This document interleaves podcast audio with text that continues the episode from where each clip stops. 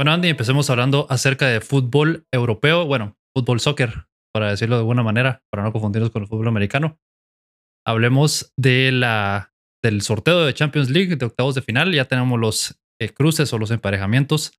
Tenemos al Milan contra el Tottenham, al PSG contra el Bayern Múnich, al Borussia Dortmund contra el Chelsea, al Brujas contra el Benfica, al Frankfurt contra el Napoli, Liverpool Real Madrid, Inter versus Porto y el Leipzig o Leipzig contra el Manchester City.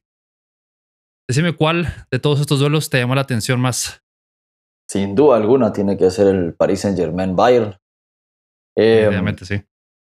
O sea, vamos, eh, se repite la final entre Liverpool y Real Madrid, una final que eh, muchos criticarán por el modo de juego de, de Ancelotti, pero que fue efectivo pero yo me tengo que, me tengo que ir con el Paris Saint Germain Bayern, son dos equipos que vienen completamente encendidos.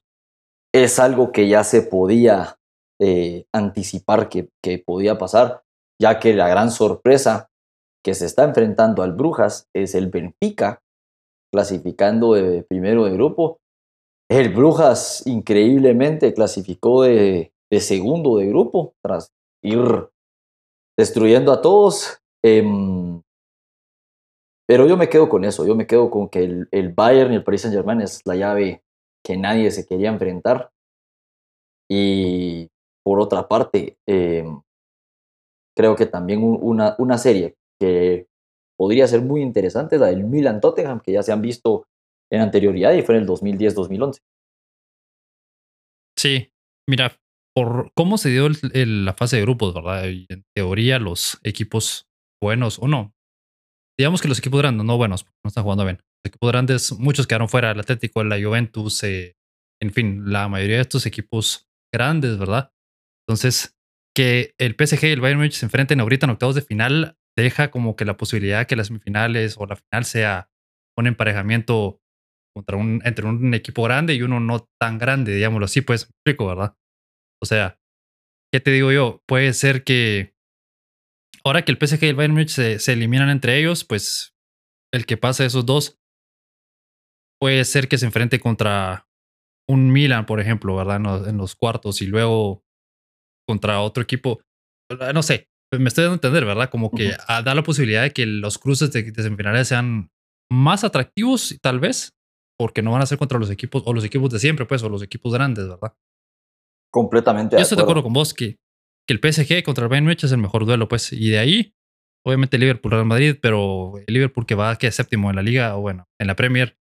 El Real Madrid acaba de, perder el liderato, pero bueno, está peleando por el primer lugar de la liga. Entonces, en el papel se ve, o sea, con los nombres, decir sí es un buen duelo, pero en la realidad es un poco más disparejo, ¿verdad? Y luego partidos, partidos interesantes, como vos decís, ¿verdad? El Milan Tottenham, el Dortmund contra el Chelsea, porque el Chelsea también está jugando malo o no está jugando tan bien o ha estado irregular. Entonces, el Dortmund podría hacerle algo ahí con Jude Bellingham. Y luego, pues el City contra Leipzig. O sea, el City debería pasar. El Inter contra el Porto también es interesante. ¿Y vos que sos del aficionado del Inter, qué pensaste de ese duelo?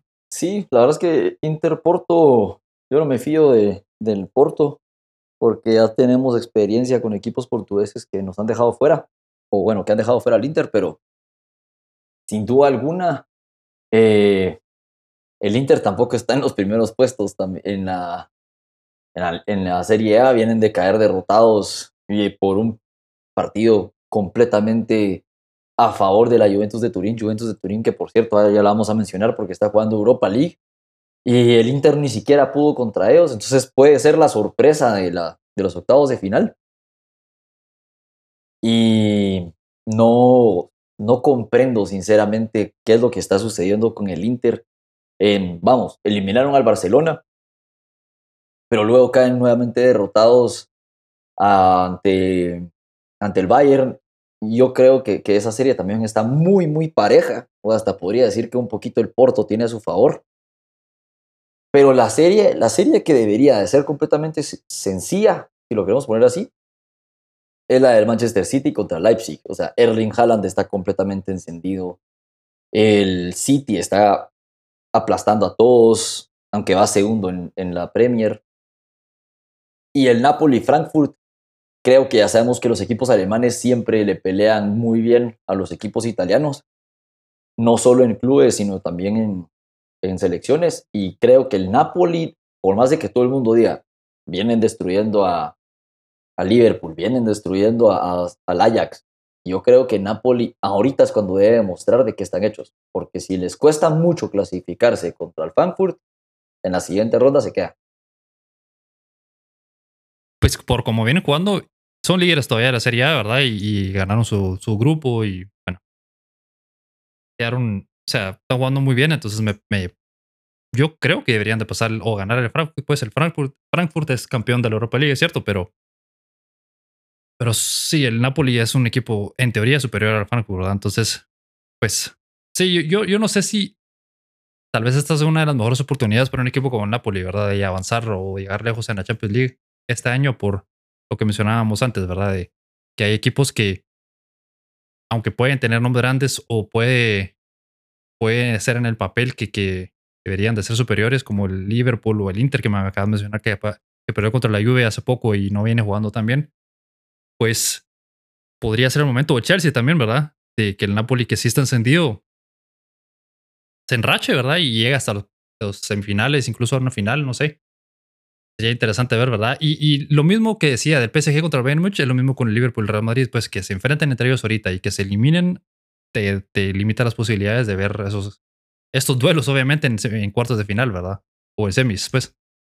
Completamente. Y creo que ahí, a partir de ahí, es donde donde vamos a ver realmente qué están hechos los equipos. Ah, exactamente, sí. Porque van a venir también de, de un esfuerzo completamente físico, que ahorita ya los jugadores ya se están reservando. El clarísimo ejemplo es Karim Benzema, que no, que no, ya ganó el balón de oro y ya, ya, no, ya no tocó un balón hasta que, hasta que sea el mundial, ¿verdad? Eh, o los jugadores argentinos como, como Di María, que ya está medio tocado. Messi, que ya no jugó con el Paris Saint Germain. ¿Y por qué? Porque lastimosamente hay jugadores que sí han salido lesionados. Timo Werner, por ejemplo, de Leipzig, muy probablemente vaya a estar en ese partido contra el City, pero no va a formar parte del Mundial. Y el esfuerzo físico que van a tener en el Mundial va a recaer mucho en estas fechas, en febrero específicamente, ¿por qué? Porque van a terminar en diciembre de todo ese esfuerzo físico que van a tener y tienen que retomar las ligas. Y hay equipos, por ejemplo, el Real Madrid, que va segundo de, de la liga, que no se puede dar ese gusto de decir, va, no importa, cuidemos a nuestros jugadores, porque ahorita ya se demostró ayer contra el Rayo Vallecano. Entonces, eso creo que puede ser la clave de quién va a pasar en estas, en estas llaves. Porque suponete, solo para decirlo. Sí, eso es cierto también. Los equipos que más titulares en el Mundial van a tener Bayern, Paris Saint Germain, Liverpool, Real Madrid, Manchester City. Eh, el Inter no, va a tener mayor, mayor influencia. El Napoli tiene un par de jugadores y el resto, y el Chelsea va a tener algunos jugadores. Pero el Dortmund, Bellingham, y, y deja de contar. El Milan también tiene un par, pero la mayoría de equipos de los grandes, de los que ahorita están en las llaves, son los que van a prestar mayor cantidad de jugadores. Y eso lo pueden aprovechar los equipos pequeños.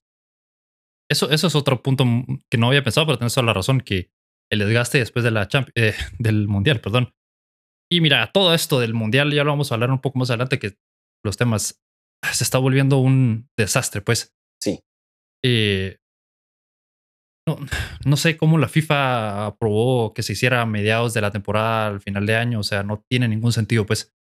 Eh, es, es, absurdo, o sea, jugadores como importantes como Ben Chilwell, como Rhys James, los dos del Chelsea, laterales de, Inglaterra, se van a perder el mundial porque obviamente están jugando a media temporada y están a máximo, a máximo nivel y se lesionaron, ¿verdad?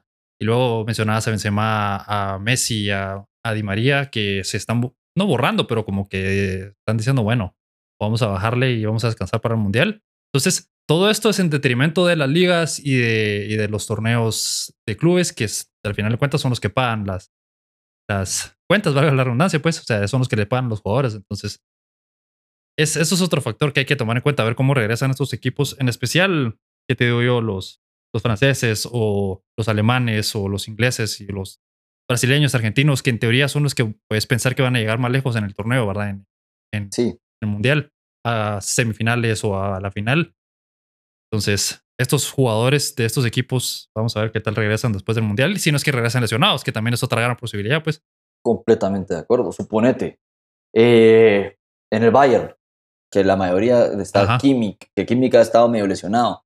También eh, Neuer no va a jugar el Mundial por una lesión. Eh, Timo Werner, como ya lo había mencionado. Y hay otros como Sadio Mané, que todo el, fútbol de Senegal pasa por él. O sea, el esfuerzo que él va a tener en el Mundial, si quiere que Senegal llegue a algo, va a ser ridículo. O Kevin De Bruyne con el Manchester City también. Kovacic con Croacia. Eh, Perisic también con Croacia del Milan. Modric, que ya se demostró ayer, tuvo uno de los peores partidos que yo lo he visto en su carrera.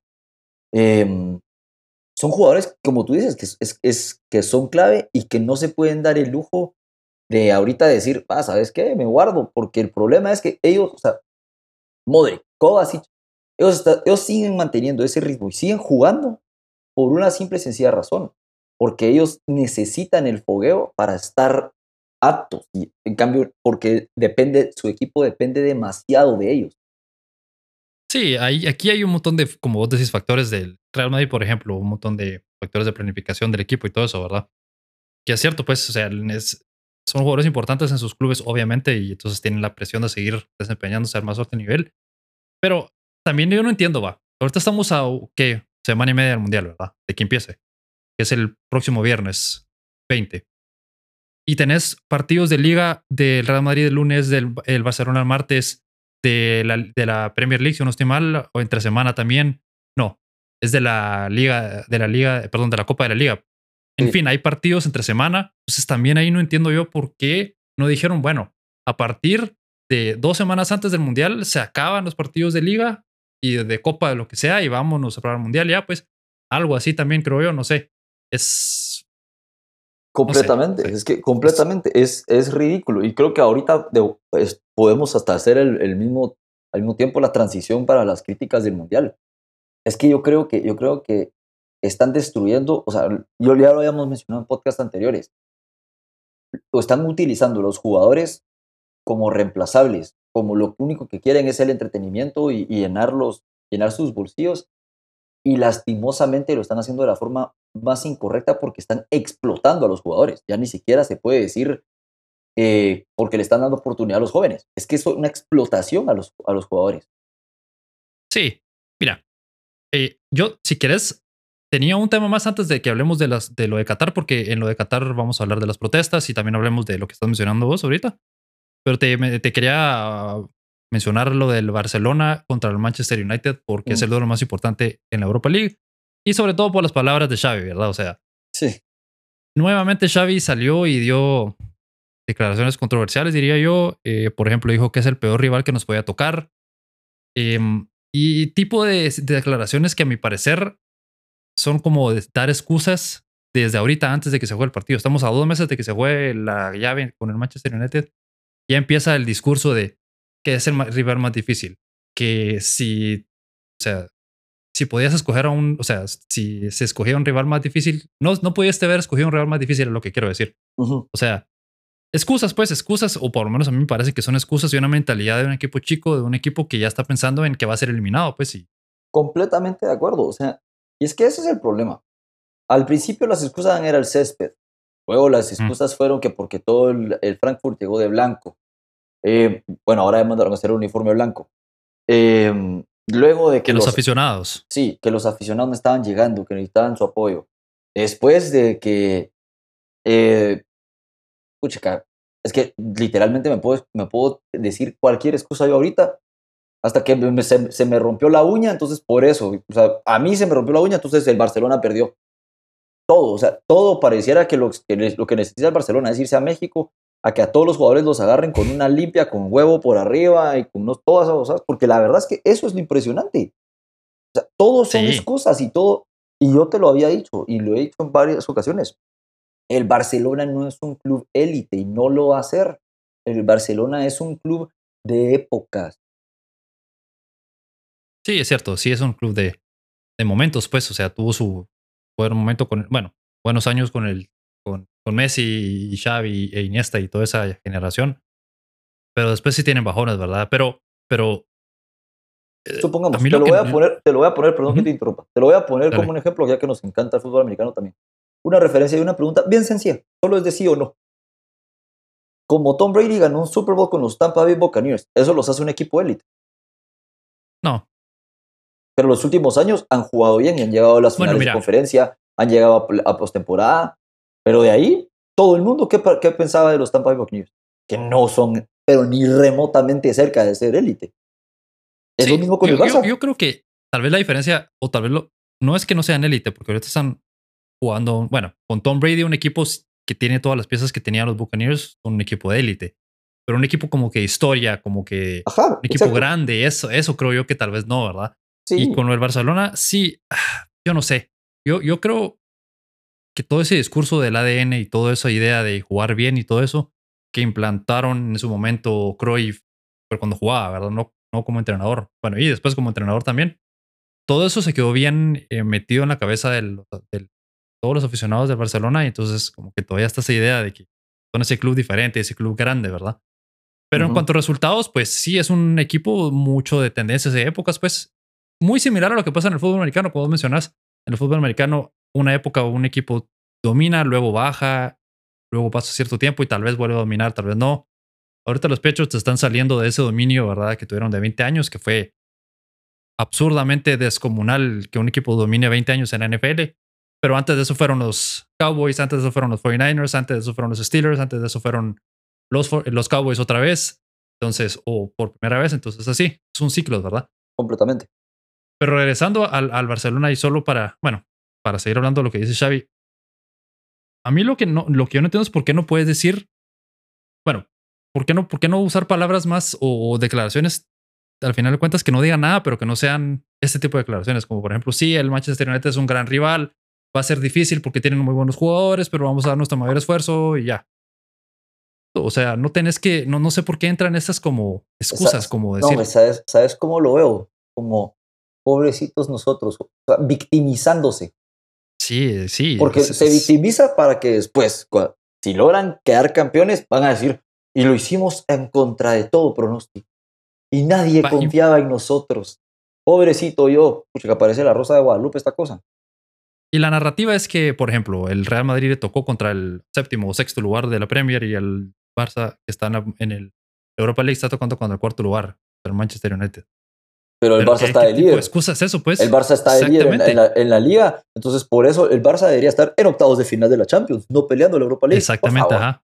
No El Barça no ridículos. puede estar perdiendo contra séptimo lugares de otras ligas, pues contra el, o sea, contra el Inter, me explico, ¿verdad? Sí. En teoría debería de ganarles, están... Y, y en España siempre sale, o sea, siempre surge de ahí que, el- que la liga es mejor que la Premier League, que es una mejor liga, ¿verdad? Pero luego es estas comparaciones y, y cómo, cómo es que si es una mejor liga, entonces el primer lugar de tu liga se enfrenta contra el séptimo y el segundo contra el cuarto, pero entonces o sea, hay una discrepancia en ese discurso, pues. Sí, es que estoy completamente de acuerdo. Supongamos, a ver, hasta este fin de semana se regresó a, lo nor- a la normalidad en Alemania. Hasta hace dos semanas, el Unión Berlín era el líder. Hasta la semana pasada, el Unión Berlín era el líder. Y estaba atrás, eh, el, el Bayern llegó a estar cinco puntos por debajo. Yo no escuché a Nagelmans o al Bayern o a, a Oliver Kahn declarando, no, es que pobrecitos nosotros porque nosotros jugamos Champions League y entonces nos están explotando y por eso vamos tercer lugar en la, en la Bundesliga. No, al contrario, nadie ni siquiera sabía que el Bayern estaba en el tercer, en el tercer puesto en su propia liga doméstica, porque el Bayern calladita la boca venía aplastando a todos en la Champions League.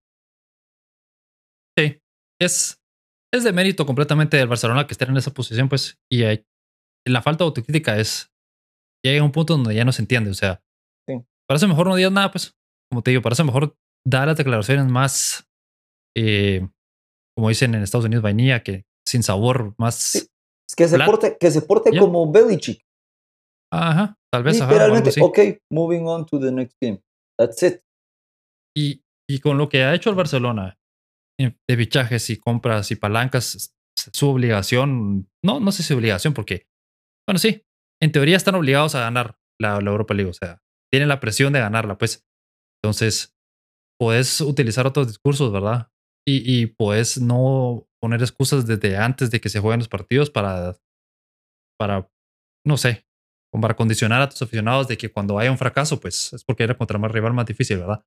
Mira, el Real Madrid el, año pasado en la Champions les, les tocó los peores rivales que pudo haberle tocado en todas las finales o la fase, en la fase final y aún así ganaron la Champions. Y yo no escuché en ningún momento mucha crítica o mucha queja de, Ancelotti ni el jugador. Pues. Al contrario, lo único que yo escuchaba era de que, o sea, que se dieron contra las cuerdas, pero que era un equipo unido y que gracias a, gracias a las magias individuales y a que nunca se rendían, fue que lograron remontar, pero jamás salir diciendo, no, es que nosotros, eh, pobrecitos, porque nos pusieron al Paris Saint Germain, y ahora nos pusieron al Chelsea, y ahora nos pusieron al Manchester City, y ahora nos toca contra Liverpool en la final, pero, hombre, por favor. Yo sí veo mucho, para, mucho paralelo entre estos dos equipos, o sea, muy, los dos son equipos que vienen supuestamente para arriba, que tienen nuevos jugadores, que se vienen reconstruyendo un poco. Con Ten Hag, el, United ahí va, cada vez va jugando mejor y todo. Entonces, tampoco sería tan extraño, pues, que, que el, el, Barça quede eliminado contra el United, porque para mí, en el cuanto nivel, no están tan lejos, ¿verdad? Eh, y, el Barça está primero ahorita porque el Real Madrid también ha estado jugando mal, pues hay que decirlo, no ha tenido buenos partidos últimamente. ayer contra el Rayo Vallecano fue uno de los peores partidos que han jugado en los últimos, desde que regresó Ancelotti, creo yo, al Real Madrid. Entonces, pero bueno, es lo que es. Y ahora sí, pasemos a hablar acerca de, Qatar. Eh, hablamos de, las, para empezar a calentar un poco el Mundial, hablemos de las protestas que han habido últimamente en contra de Qatar, en contra del Mundial, ¿verdad? Eh, las han habido denuncias de las graves violaciones de los derechos humanos que hay en Qatar, como la penalización de la homosexualidad, la muerte de los trabajadores, de los trabajadores inmigrantes que construyeron los estadios, pues prácticamente, y las limitaciones de los derechos humanos de las mujeres ¿verdad? en el país. Como respuesta, la FIFA envió una carta a las 32 selecciones del, del, que van a jugar la Copa del Mundo, pidiéndoles que no se metan o que no se centren en los problemas de derechos humanos de Qatar y que se dediquen a jugar fútbol. Y luego vino Joseph Blatter ayer u hoy y en una entrevista dijo lo siguiente. La elección de Qatar fue un error. Yo soy el responsable porque era el presidente de la FIFA en aquel momento. Mira, a este punto del, del, Mundial, pues estamos a una semana y media, ya no hay nada que hacer, o sea, ya es lo que ya, ya está. O sea, ¿qué se puede hacer, verdad? Las selecciones o los países pueden seguir denunciando, pueden seguir protestando, pero ¿qué van a hacer? No van a salirse del Mundial, pues van a ir a jugar porque tienen que hacerlo, ¿verdad? Obviamente, en el momento de protestar o el momento de hacer algo era cuando estaba nominado Qatar, simplemente no votar por Qatar y que no quedara, pues. Pero sabemos toda la corrupción que hubo y todo eso. Entonces, no sé, me parece que a este punto ya es muy tarde, pues, para cualquier cosa. Ya Qatar es el país que es y no lo van a cambiar por la presión que está haciendo las elecciones, desgraciadamente, ahorita, ¿verdad? Completamente, completamente de acuerdo. Y es que, em, vamos, o sea, ahorita ya están saliendo más a la luz las protestas, pero realmente, o sea, tú te recordarás cuando hablábamos con Diego y en el caso con Flaco, que no estábamos a favor de que el Mundial se jugara en noviembre y diciembre.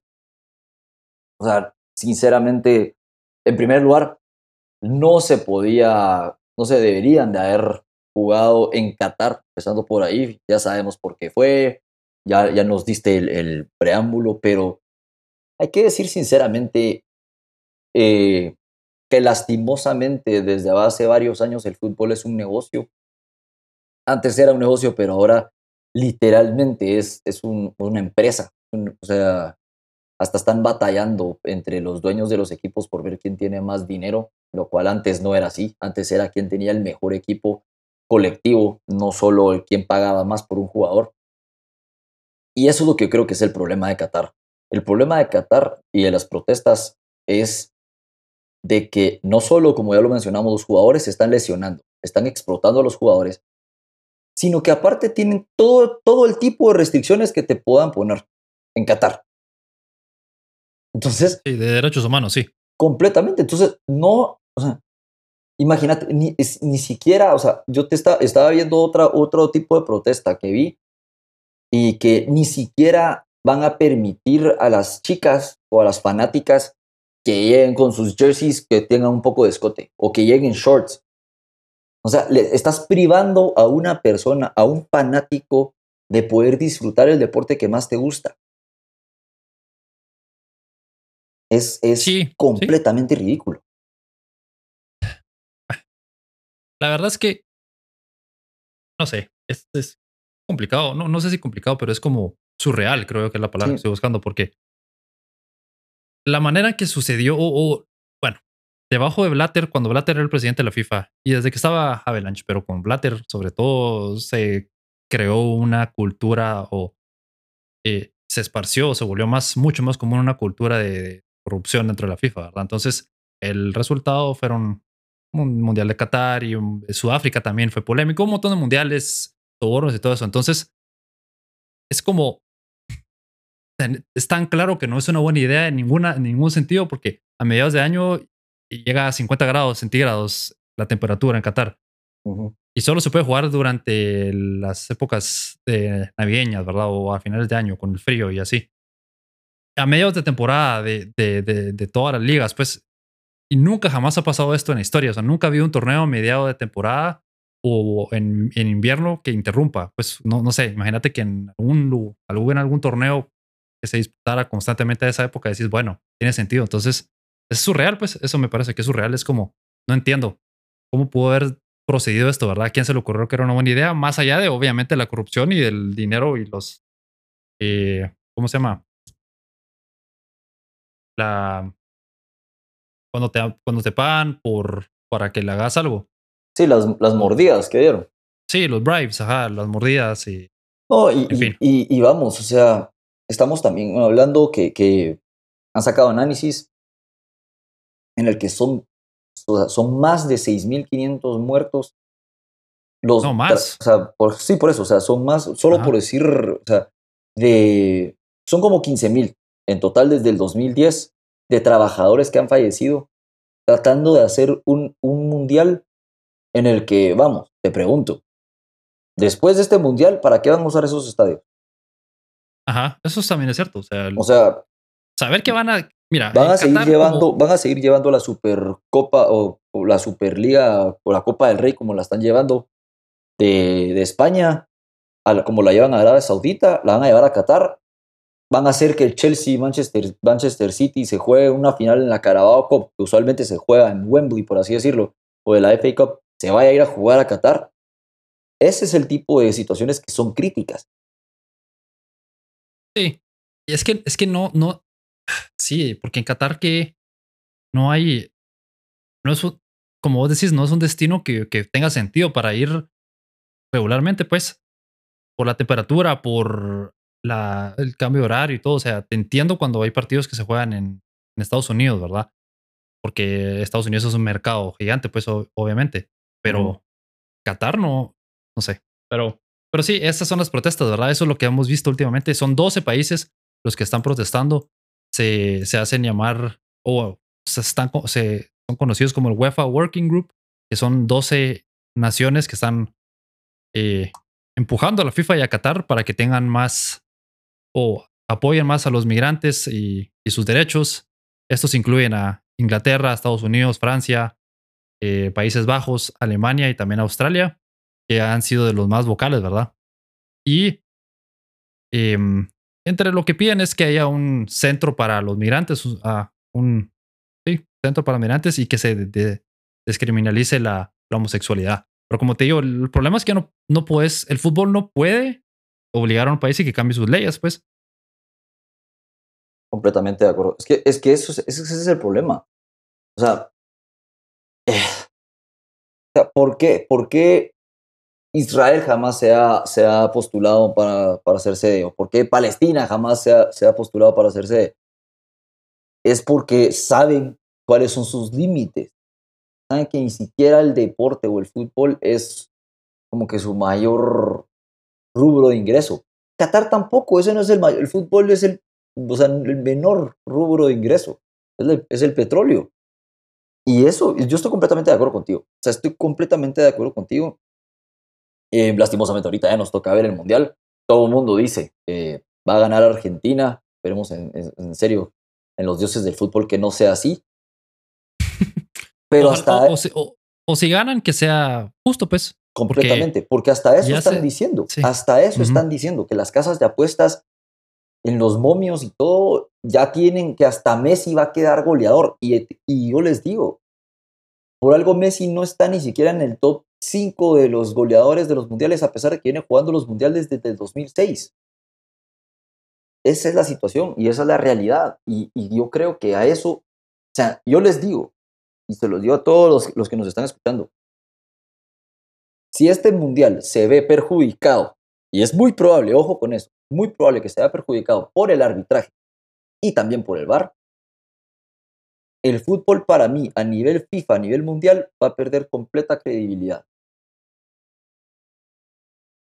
Pues sí.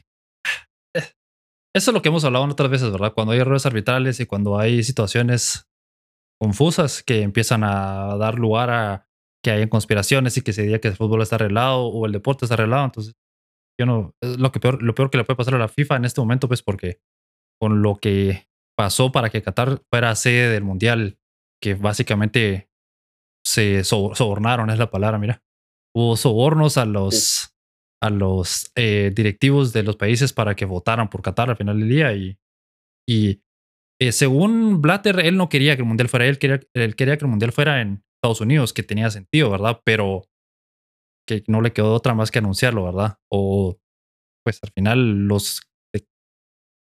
Al final en Qatar se logró conseguir los votos para poder ser la sede del Mundial.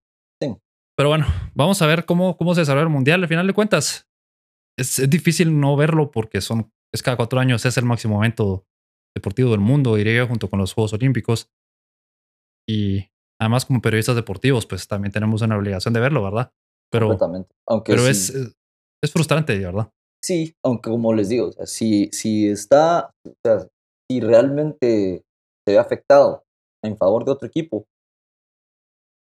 ah, también como tú dices, nuestro rol es decir la verdad y ser completamente transparentes y objetivos y vamos a decir la verdad. Y se vio así y se vio las polémicas, pues, lo vamos a decir lastimosamente. Sí, pero bueno, pasemos a hablar del fútbol americano, de la NFL, hablemos de otras situaciones polémicas, pero por otras razones, de todos los cambios que hay en Indianapolis en los Colts. Pues ayer eh, Jim Mersey, el dueño del equipo, despidió al, al entrenador en jefe, a Frank Reich, y no tomó mucho tiempo en nombrar a Jeff Saturday como el coach interino del equipo. Saturday es un exjugador de los Colts, eh, un eh, ex liniero ofensivo centro, que no tiene experiencia siendo entrenador en la NFL en ningún nivel, en la NFL ni en, eh, fútbol universitario. Sí ha sido coach en high school, pero hace dos años y su equipo, la última vez que, que entrenó tuvo, equipo, eh, tuvo récord perdedor su equipo o el equipo que él entrenó. Y mira, la única explicación que se me ocurre a mí es que ya están tanking así completamente descarado, pues. Eso y eso es una, completamente de acuerdo. Y la otra es que están tratando de, literalmente solo tapar todo lo malo que, o las malas decisiones que vienen tomando desde hace tres años. Y sin duda, sin duda alguna nombrar a Jeff Saturday, que por cierto a mí me, encanta su análisis de, en Get Up, pero no tiene el mayor ni el menor o sea, la menor idea de qué es coach. O sea, yo en lo personal eh, no creo que lo vayan a tomar en serio. O sea, no creo que lo vayan a tomar en serio. Y sí, sí te digo, yo me, yo me veo que los Colts van a ganar un par de juegos y se vienen abajo por completo. O sea, ya hasta sentaron a Matt Ryan. Que Matt Ryan no, o sea, sí, no había ganado partidos, pero también tenemos que criticar a Jonathan Taylor, que a pesar de que ha estado lesionado, Jonathan Taylor no es, pero ni la sombra de lo que fue el año pasado. Y la culpa también puede ser de la línea ofensiva, tanto para Matt Ryan como para Jonathan Taylor. Entonces, creo que también fueron demasiado duros con Matt Ryan. Y claramente, claramente están tanque. O sea, tenés toda la razón ahí. Es que no hay otra explicación, pues no, no, no, no tiene sentido. Y ahorita estaba viendo Twitter que Frank Reich era el, coordinador, bueno, el coordinador ofensivo, mejor dicho, de los Colts, fue despedido hace un par de semanas, que era eh, Marcus Brady, ¿verdad? Luego, pues obviamente Frank Reich es un entrenador ofensivo y fue coordinador ofensivo con los, con los eh, Eagles cuando ganaron el Super Bowl. Entonces él se quedó como coordinador ofensivo, slash en jefe, y él es el que llamaba las jugadas.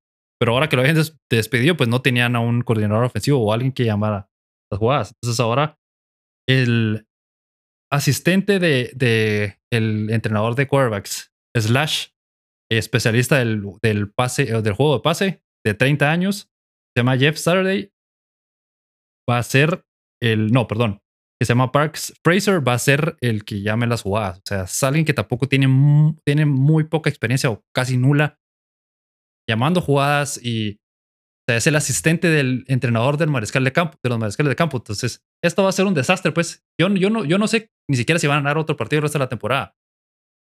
Por eso, tío, yo creo que yo creo que solo por el simple, porque lo hemos visto, el simple morbo de que cada vez que un equipo eh, eh, despide a sus a sus head coaches al siguiente juego mágicamente ganan. Es increíble. es increíble. Yo no sé, o sea, mira, este, ¿qué, qué, va a pasar? O sea, como vos decís, Jonathan Taylor está lesionado y ya ha estado lesionado en las últimas semanas. La línea ofensiva no, no es buena. Entonces, aunque regrese Taylor, la línea ofensiva es un desastre. El mariscal de campo es eh, Sam Ellinger, que, que por, por, por, algo era el tercer mariscal de campo del equipo, pues. Y si no, creo que está Nick Foles detrás de él ahora. Entonces, mira, lo que se me ocurre que va a pasar es que el, el esquema ofensivo va a ser extremadamente básico. O sea, no sé qué más, no sé qué tan básico puede ser un esquema de juego en la NFL, pero o sea, correr, correr, correr, correr, correr. Y si funciona la corrida por algún milagro, algún pase de un play action. Similar a lo que, lo que han hecho los, los Giants con Daniel Jones, tal vez, o los Jets con. Zach Wilson. Zach Wilson. O ahorita los Texans con. con Davis Mills, sí. No sé. Esto va a ser un desastre. Y mira, para mí, el despido de Reich y de Marcus Brady son. Ambos son chivos expiatorios porque es siempre que hay algún error, lo primero que se señala son los entrenadores, son los primeros que se despiden. Pero la verdad o la realidad es que Reich hizo lo que pudo con este equipo, tuvo un récord o finalizó su, su tiempo como entrenador con un récord de 40 ganados, 33 perdidos y un empate, pero tuvo cinco quarterbacks diferentes titulares en su tiempo con los, con los Colts, que fueron cinco años, o sea, uno por año, uno por temporada prácticamente. Es imposible ganar así, pues. Sí, pero también, o sea, es que vamos, también, eh, perdón, también lo que tiene que ver es que no solo, no solo hicieron malos cambios, o sea, el GM es el primero que se tuvo que haber ido, empecemos por ahí. Sí, Chris Ballard, sí. Completamente. Y segundo, eh, todos pintábamos a los Colts porque la temporada pasada llegaron a postemporada como que iban a ser el equipo revelación porque Jonathan Taylor nos cegó los ojos. Es lo mismo, exactamente lo mismo que nos ha pasado con los Tennessee Titans. Los Titans de la temporada pasada fueron el number one seed. Esta temporada. Pero los Titans, los Titans sí están jugando lo que a ese, a ese juego y sí, lo están haciendo efectivamente, pues. Sí, pero la defensiva de los Colts, las dos temporadas, tal vez están, ya están como tú dices, están tanking y por eso no están jugando bien y porque están mermados de lesiones. Pero la, la defensiva de los Colts, los últimos dos años, que los Titans hasta han ganado la edición y así, es mejor que la de los Titans. Y los, o sea, ese es el problema. O sea, entonces ahí sí se, lo, le puede echar la culpa al head coach y al esquema defensivo, porque la, la defensiva de los Colts había sido de las mejores en toda la liga, al grado que tuvieron contra las cuerdas a los mismos Buffalo Bills. Sí, hace un par de temporadas, es cierto. Sí, mira, eh, como siempre en la NFL, para, para, o sea, si para ganar, mejor dicho, tenés que tener un mariscal de campo que sea bueno, punto. O sea, tenés que tener a uno con un mariscal de campo con el que, o con el cual puedes construir tu equipo alrededor. Por ejemplo, los Dolphins lo tienen ahora con Tua, pues al final del día tienen a su mariscal de campo con el que están construyendo su equipo. El, las, la llegada de Tyreek Hill con Jalen Waddle y está, se revolucionó el, el, el, equipo. Entonces, siempre y cuando no consigas un, un mariscal de campo, sea tu mariscal de campo franquicia, pues sea uno el mejor, o sea, o no tan bueno como puede ser otros, ¿verdad? Si no te comprometes a tener a uno y si tu solución siempre es traer a un jugador veterano en sus últimos años, como Philip Rivers, como Matt Ryan, esto va a pasar, pues. Pero eso no es culpa exclusivamente de Frank Reich. O sea, lo de Carson Wentz creo que sí fue su culpa, porque él sí presionó para que lo llevaran. Y rápidamente se dieron cuenta que era un error y lo mandaron de regreso o lo mandaron a Washington. Pero luego, no sé, no hay un plan, no hay, no, no, no, es difícil, o sea, era imposible.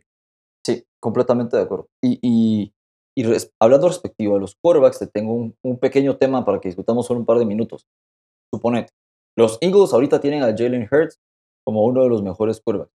Los Dolphins tienen a Tua Tagovailoa que está jugando bien y están jugando a un nivel alto, pero eh, va, Taylor Heineke que está jugando bien con Washington al grado de que fue por la defensiva que no lograron ganarle a Minnesota. De estos curvas que yo, que yo te he mencionado, digamos, ¿en quién confiarías para que tu equipo sea contendiente a llegar al Super Bowl? Yo, en lo personal, me iría con Kirk Cousins a pesar de que en Prime Games no gana nada. Mira, si, si es entre Hurts, Tango Bailoa y, y Kirk Cousins, yo me quedo entre Hurts y Tango Bailoa porque el... Es que recuerda que, postemporada es mucho más complicado. ¿Por qué crees de que el récord de Josh Allen es negativo en postemporada? Porque ya no, definitivamente. Es distinto. Pero, pero, pero, si, pero si Kirk Cousins no puede, o sea, si, si tiene un récord malísimo en primetime, pues los juegos de playoffs son un juego de primetime prácticamente cada semana hasta semana, pues. En eso estoy completamente de acuerdo, pero la experiencia pega y pega mucho. Suponete, porque es de que el único jugador, o sea, que yo me recuerdo bien, que ha llegado al Super Bowl y, que lo ha ganado siendo rookie, si no estoy mal, fue Russell Wilson. No, no ha, no ha habido ningún mariscal de campo que ha ganado el Super Bowl. entonces fue su segunda o tercera temporada. Pero, pero mi punto es ese. Suponete, yo estaba viendo un análisis en el que todo el mundo dice, o sea, pues está pretendiendo de que Justin Fields es la solución exacta que necesitaban los Chicago Bears para tener su Super Bowl window solo porque lleva tres, tres buenos juegos. Yo estoy completamente en desacuerdo ahí. El problema, suponete, Lamar Jackson, que siempre está en la conversación del MVP porque no le queda de otra que salir corriendo por su vida y levantar el nivel de los Baltimore Ravens a pesar de que no tienen wide receivers. Eh, llega postemporada y Lamar Jackson se, se convierte en nobody Jackson porque uno juega nada. Entonces, ese es mi punto. Ese es mi punto. Josh Allen ya tiene la experiencia, ahorita tiene la, la sed de revancha. Patrick Mahomes, aparte de que juega bien, tenía a un Alex Smith que lo, que lo acogía y que lo, ayudaba. Y tenía una, una defensa que en postemporada se levantaba el nivel. A pesar de que a medios juegos iban perdiendo por 10 puntos y después el esquema cambiaba por completo porque las otras defensivas permitían que les movieran el balón. Ese es mi tema ahorita.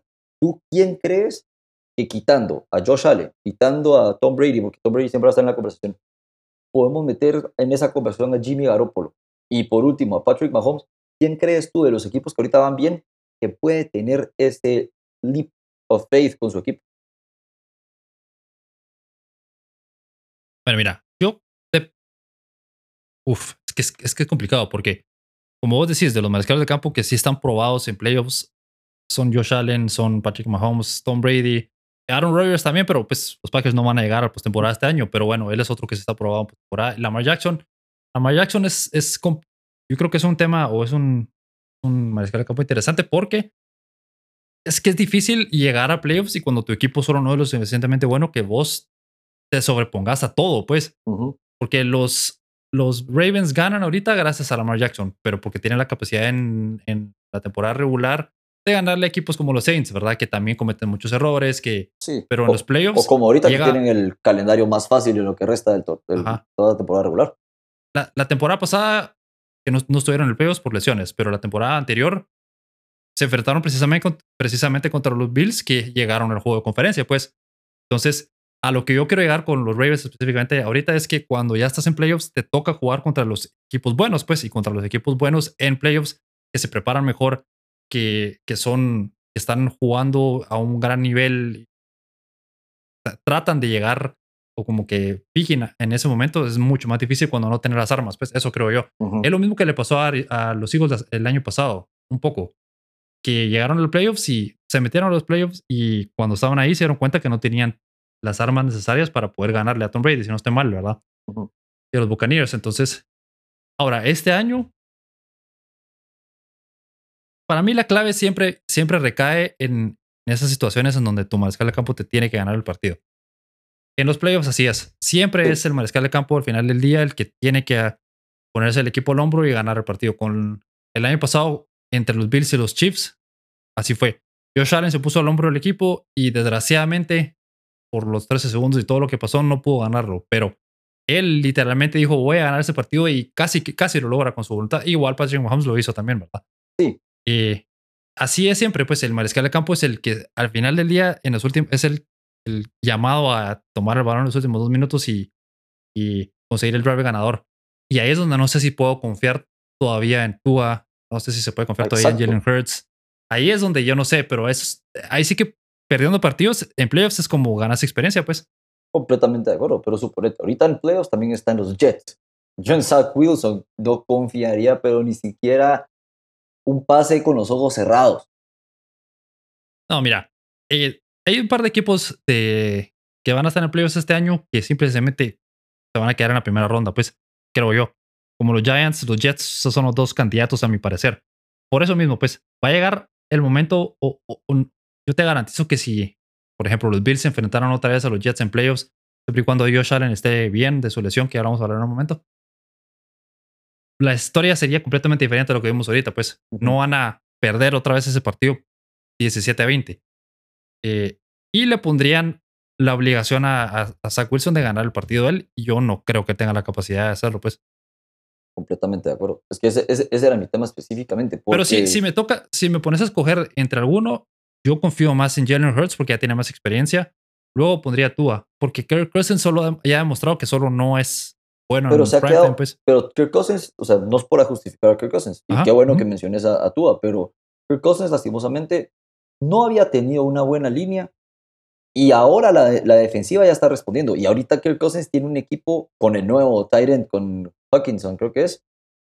Que, o sea, tuvo nueve recepciones, casi 100 yardas. Entonces ahora ya no tiene que solo depender de Justin Jefferson o de Adam Thielen. Ahora ya tiene otras armas. Entonces ahí es donde yo creo que. Y está, estaba, estaba leyendo que, que, a pesar de que es considerado un juego de primetime porque son, es la postemporada, sus juegos usualmente eh, se, se, juegan a mediodía. Entonces, ahí sí, cuidado con que. Tal vez por la hora, sí. Sí, eso es cierto. Yo, yo, yo siento que los Vikings son de los equipos. O sea, ese 7-1 es un. Engañoso. Es muy engañoso, sí. el, año pasado, el año pasado los Vikings no lograban cerrar los partidos con, de, una posesión. Ahora sí lo están logrando cerrar. Y es lo mismo que cambió en los Bills. Este año los Bills están logrando cerrar esos partidos de una posesión sin quitar la excepción del de los Jets y el año pasado no lo lograban. Y por eso no fueron number one seed. Sí, o sea, de, viendo los. Viendo la temporada, los Vikings, todos los partidos los han ganado por 8 puntos o menos, pues. Todos. El, contra los Dolphins fue 24 a 16. Contra los Cardinals 34 a 26. La semana pasada, o bueno, este domingo que pasó, 20 a 17. Contra los Bears, 22 a 29. Eh, contra los Saints, 28 a 25. Contra los Lions 28-24. El único que han perdido fue contra los Eagles 24-7. Y el único que ganaron bien fue el de los Packers 23-7. Pero los Packers pues, son un desastre. ¿verdad? Entonces, o sea, siempre, cuando ganas constantemente partidos de una, una posición o menos, eh, te va a tocar la mala suerte que estés del otro lado de la ecuación, pues. O sea, sí, en teoría, los equipos buenos dominan a los equipos malos y ganan los partidos contra los otros equipos buenos, ¿verdad? Va, pero suponete. Te voy a decir el, las victorias de los Eagles para que hagas una, una situación. Ah. 38-35 le ganaron a los Lions. Luego le pasaron por encima a, a los Vikings 24-7. Eh, le ganaron a los Washington Commanders cuando Carson Wentz se lesionó. Le ganaron por 8 puntos, aunque ese resultado es completamente engañoso, a los Jaguars en casa. Le ganaron por tres puntos a los Arizona Cardinals, que todavía no contaban con DeAndre Hopkins. Le ganaron a Cooper Rush y a los Dallas Cowboys. Luego le pasaron por encima a los Steelers, que los Steelers ya sabemos claramente cómo están. Sí.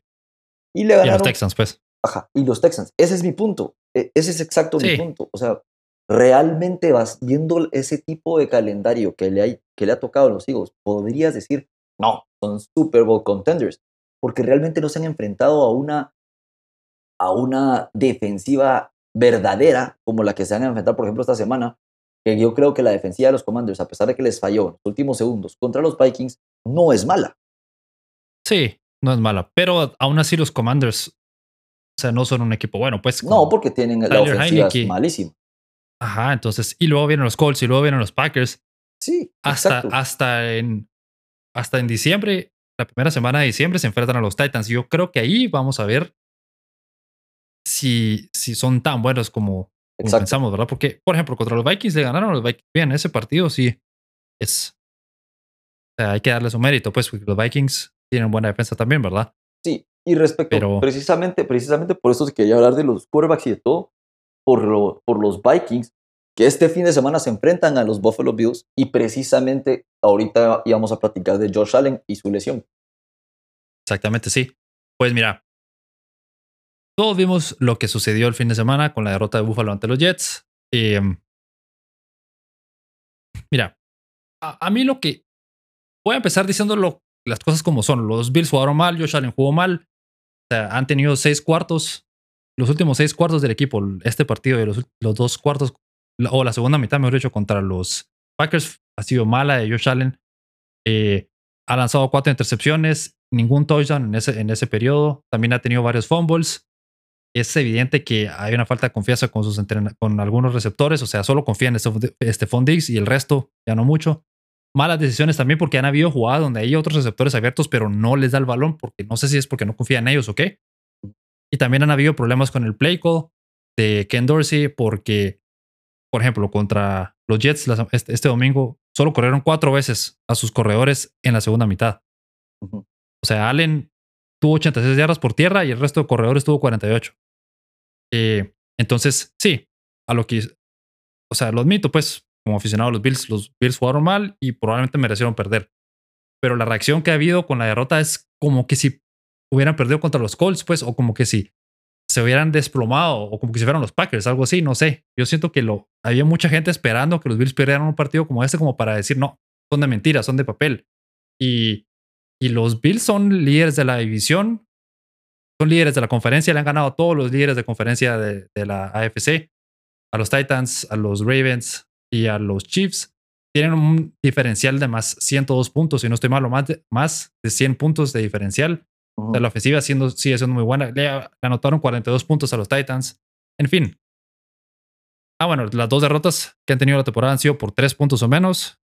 Y entonces al final del día es muy exagerada la reacción para mí de los Bills de la derrota. O sea, hace dos semanas eran el mejor equipo de la NFL o hace semana y media y ahora resulta que no son buenos y que son de mentira y que son un engaño. Entonces, me, cae mal, me molesta esa sobrereacción.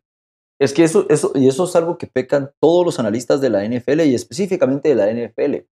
Son unas sobrereacciones tras sobrereacciones. O sea, vamos, durante las, solo voy a mencionar rapidito, durante las primeras tres semanas, todo el mundo decía, ah, no, los Packers perdieron contra los Vikings, pero ya volvieron a ser los Packers porque se pusieron con tres victorias. Y luego, o sea, y luego se vienen y se desploman otra vez. Ahorita que ya perdieron cuatro juegos seguidos, ya se puede decir, ok, algo está mal con los Packers.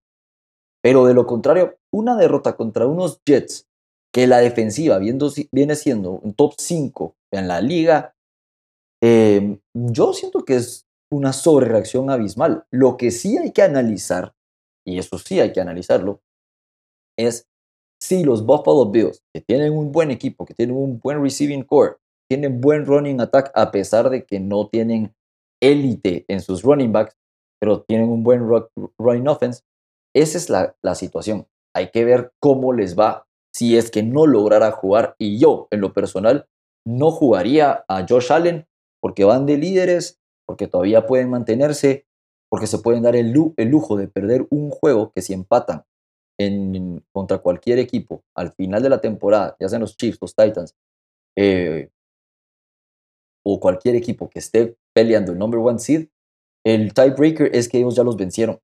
Entonces yo, yo podría decirte que yo jugaría con un backup QB porque la defensiva de los Vikings es dura y es muy dura y no se pueden dar el lujo porque ya pasó a Josh Allen en, otra ocasión, no sé si te recuerdas, creo que fue el 2018 o 2019 que Josh Allen se perdió varios juegos por la misma exacta lesión.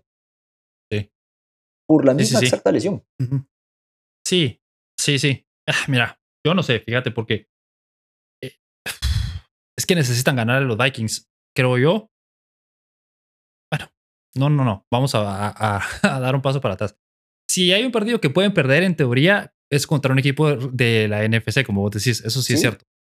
Completamente cierto. Pero, les, o sea, obviamente ganar este partido es importante porque así mantiene la, la diferencia o la distancia de, que tienen de medio partido contra los Jets y contra los Dolphins, ¿verdad? Que es lo más importante en este momento. E, eso estoy de acuerdo contigo. Y luego se vienen los Browns, entonces. Es que eso es que ese, ese, ese es mi catch. O sea, suponete, que lo meten otra vez contra, contra, como te digo, una de las defensivas, que su front seven es muy duro. Está Sarius Smith, que es el líder en sacks en la liga, y que le vuelva a dar un golpe duro a Josh Allen, luego te toca enfrentarte a Miles Garrett y después, a la, después, hasta después, a la peor defensiva de toda la liga, que son los Detroit Lions, yo en lo personal cuidaría a Josh Allen esta semana para que ya después se le toque contra Miles Garrett y ya retomar camino contra los Lions, porque después les toca contra los Patriots nuevamente, contra los Jets, luego Miami y ya termina contra Chicago, Cincinnati y, y los Pats. Entonces, creo que el camino no está tan complicado para quedarse con el number one seed. Pero si arriesgas de más a Josh Allen, ahí sí la puedes pagar y la puedes pagar cara, porque si te llega Josh Allen lesionado a la postemporada, es uno y adiós. Ahí sí no tenés do-overs. Sí, eso, eso tenés razón. E, eso es cierto. Mira, los Bills son conservadores con lesiones a morir. O sea, siempre que hay un jugador lesionado, prefieren esperar una o dos semanas antes de que regrese al, a, a, jugar, pues, porque son muy conservadores con eso. Entonces, no sería extraño, ¿verdad? Que eso pase esta semana, que lo sienten y que juegue Case Keenum. Después de la derrota contra los Jets, es que, es que ese es el problema, hombre, que si hubiera sido una, o sea, si hubieran ganado contra los Jets y hubiera pasado la lesión, eh, se habría mucho más tranquilidad para todos, ¿verdad? Pero ahora con esto, como que yo sí siento que hay un poco más de presión de que jueguen bien y que ganen el partido de los Vikings. Y. Pero tú qué preferirías? O sea, tú específicamente, tú, Alex, ¿tú qué harías? ¿Preferirías a, que, a ganarle a los Vikings? ¿O preferirías poder tener un Super Bowl run en los playoffs porque tu jugador va a estar sano? O sea, sí, sí, si yo creo que va a ser, si, si yo creo que se va a lesionar contra los Vikings, sí preferiría sentarlo. Pero yo creo que pueden jugar un estilo o a una manera en que no se ponga tan arriesgado o que pueden moldear su esquema de juego para que no sea muy dependiente de Josh Allen, porque es que eso es lo que también iba a mencionar de los, o eso es lo que hemos visto con los Bills, que se están volviendo unidimensionales, ¿verdad? Que están siendo un equipo que solo pasa, pasa, pasa, pasa el balón, es lo que te mencionaba, los cuatro corridas en la segunda mitad de corredores, ¿verdad? Todo pasa alrededor, todo gira alrededor de, de Josh Allen. Entonces, si el esquema de juego contra los Vikings es bueno, vamos a correr el balón más Vamos a hacer un esquema de juego similar al que tienen los Jets, los Giants que han tenido los, los eh, Cowboys, que tienen hasta cierto punto los Vikings de correr y correr y correr y luego hacer play actions. Entonces no veo mucho riesgo a Josh Allen en ese aspecto, pues. Porque yo creo que un Josh Allen al 80% es mejor que un Case Keenum al 100%. Entonces ahí es donde yo creo que puede ser que puedan pensar por esa manera o esa vía. Decir, bueno, vamos a tratar de exponerlo lo menos posible utilizar un plan de juego más conservador, pues menos alocado de pasar y tratar de conseguir touchdowns de 70 yardas cada jugada, ¿verdad? Que es creo que lo que le pasa a veces a los Bills. Y esto pasó la, en la temporada pasada, o sea, llegó un punto en donde se estaban volviendo muy, muy unidimensionales de pasar y pasar. Y yo, y John McDermott me dijo, bueno, mucha, tranquilicémonos, vamos a correr. Y vinieron y jugaron un partido donde corrieron y corrieron y ganaron el partido corriendo, ¿va? Es algo así creo yo que va a pasar. Específicamente contra los Dolphins.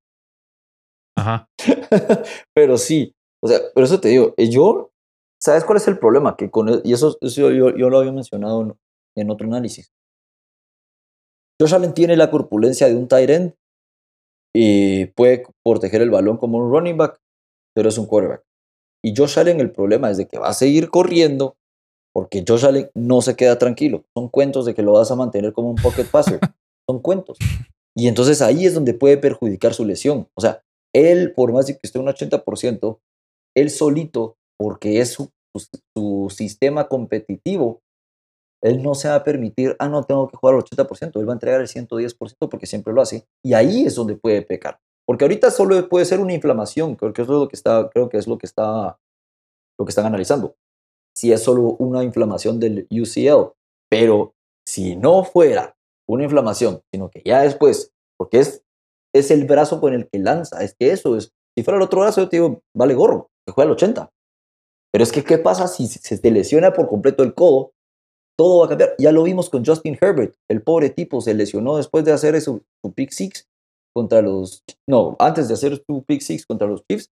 Y a partir de ahí, los Chargers, solo porque ganaron por un milagro esta semana contra los Falcons, de ahí los Chargers no existen. Justin Herbert no ha hecho nada. Y eso es lo que le puede pecar y pasar en mal a los Bills. Eso es lo que yo siento. Sí. Yo creo que por eso es que se están tardando bastante en evaluar la situación, en no anunciar quién va a ser el título qué tipo, o sea, no anunciar la lesión al, al Siena, porque ayer McDermott habló y dijo que, que estaban evaluándolo y que iban a tener más noticias hoy, pero no han dicho nada. Y Josh Allen todos los martes sale con Kyle Brandt en su podcast, ¿verdad? Y esta semana lo, lo, lo, pasaron para mañana, pues lo reagendaron.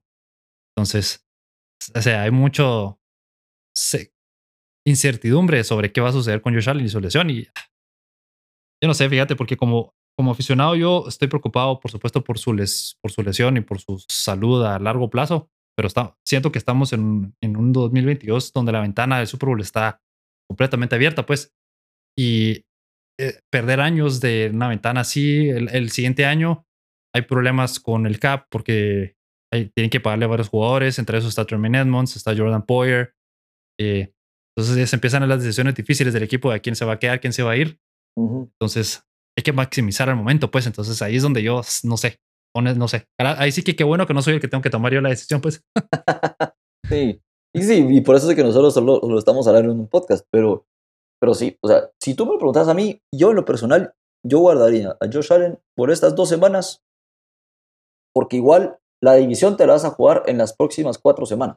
La división te la vas a jugar después, cuando se enfrenten a los, a los Pats, Jets Dolphins y después cierran contra los Pats. Ahí es donde te, donde te vas a jugar la división, no en los juegos anteriores. Ah, es que, es que ahí, situación. Ahí deberías de arriesgar con Josh Allen, no en el juego ahorita contra los Vikings y después contra los Browns. Contra dos defensas que ya sabemos, Miles Garrett, o sea, el tipo ya fue, o sea, lo suspendieron por aggressive assault, o sea, ¿Te imaginas? el, Tipo, el tipo realmente te quiere lastimar. ¿Te imaginas de que diga, ah, va, Josh Allen tiene malo el codo, le voy a atacar ese codo? Y así son los jugadores. Mira, yo, yo lo que creo que va a pasar, más allá de lo que yo quiero que pase, es que yo creo que va a jugar. Yo creo que no es tan serio. Si fuera muy seria la lesión, uno no hubiera hecho el pase que hizo al final del partido. Y eso lo ha hecho todo el mundo, pero igual lo repito yo también. O sea, ese pase de 70 yardas que hizo al final del partido, que no, que no agarró Gabriel Davis, eh, o sea, no sé qué jugador o qué persona con un ligamento roto en el brazo no puede lanzar ese pase, no sé.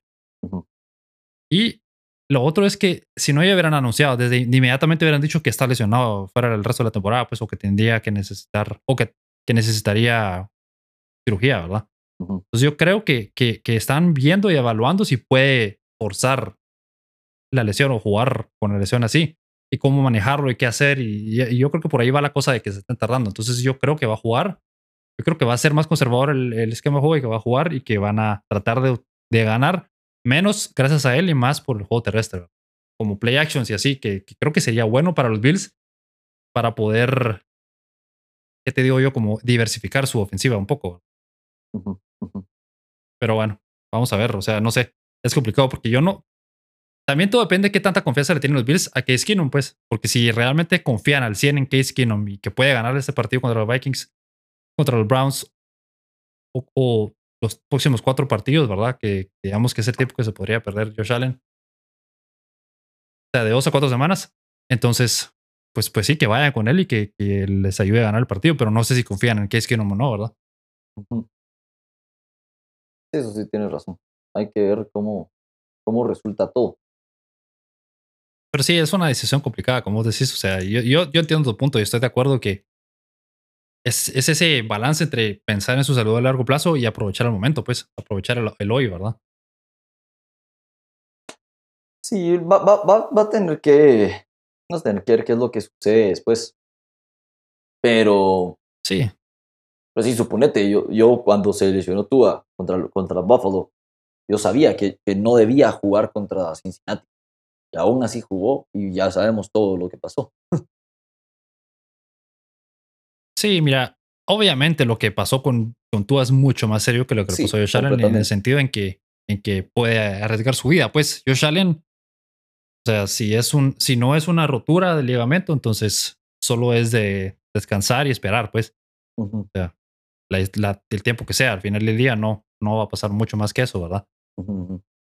Según, ahorita estoy viendo Twitter, según Mike Garafolo de NFL Network, y Tom Pelicero también dicen que, que hay esperanza en Buffalo de que Josh Allen pueda practicar esta semana y jugar em, con la lesión, o sea, como forzar la lesión, digámoslo así. Entonces, vamos a ver. Ahora me gustaría que, que Mike nos dijera así como, miren, mucha, todo va a estar bien o no, pero bueno. Y hablando de los otros partidos, íbamos a hacer una mini previa de la semana también, eh, hablando del, primer partido que teníamos pensado o que íbamos a hablar era el Bills contra Vikings, que pues ya lo discutimos ahorita, ¿verdad? Eh, solo para cerrar esa discusión rapidito, los Bills son favoritos menos 6 todavía. Aún, aún, aunque esté todavía con duda Josh Allen, todavía son favoritos con menos 6 puntos. Entonces yo creo que las Vegas también piensa que Josh Allen puede que esté ahí, ¿verdad?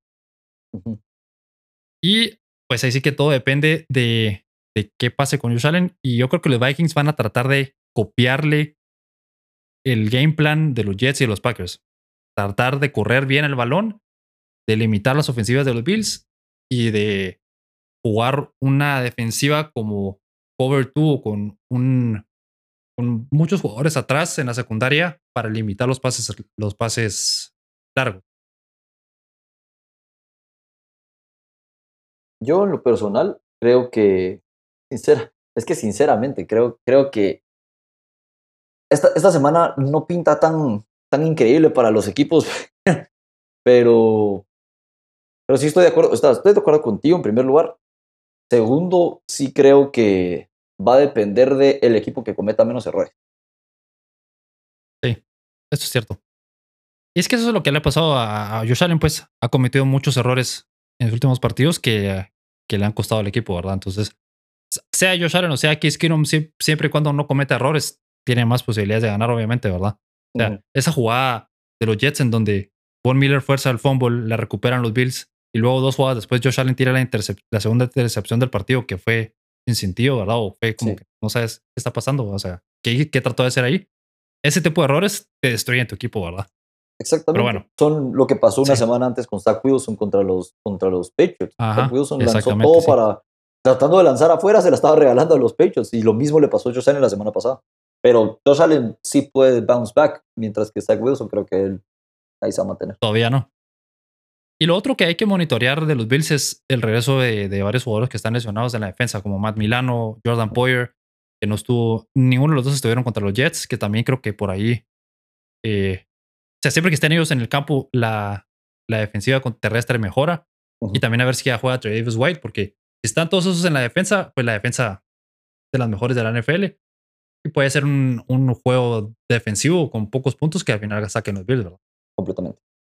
Y ahora, hablando del otro partido, o uno de los otros partidos importantes son los Cowboys contra los Packers, pues como hemos hablado de los Packers últimamente, siempre en el papel es un duelo interesante. La realidad es que los Packers son, o los Cowboys son favoritos con menos cinco puntos. Em, otra vez Aaron Rodgers es underdog en casa, porque el partido es en Green Bay. Y la pregunta clave es saber si pueden hacer algo los Packers contra los Cowboys. No creo. Con esa defensiva de los Cowboys, si, si, si Aaron Rodgers lanzó tres intercepciones y creo que es el peor juego que le he visto en toda su carrera profesional, y eso que lo sigo desde siempre, em, es, o sea, lanzando tres intercepciones contra la peor defensiva de la liga. ¿Te imaginas haciéndolo contra la segunda o tercera mejor defensiva de la liga? Contra Micah Parsons, si no tiene, no tiene línea. y ni siquiera se sabe jugar, si, se sabe si va a jugar porque salió lesionado. No tienen a Rashon Gary que lo perdieron. Está Rashul Dulas, está lesionado. Romeo Dobbs salió lesionado. Randall Cobb está lesionado. sinceramente, yo creo que menos cinco puntos se quedaron cortos en Las Vegas.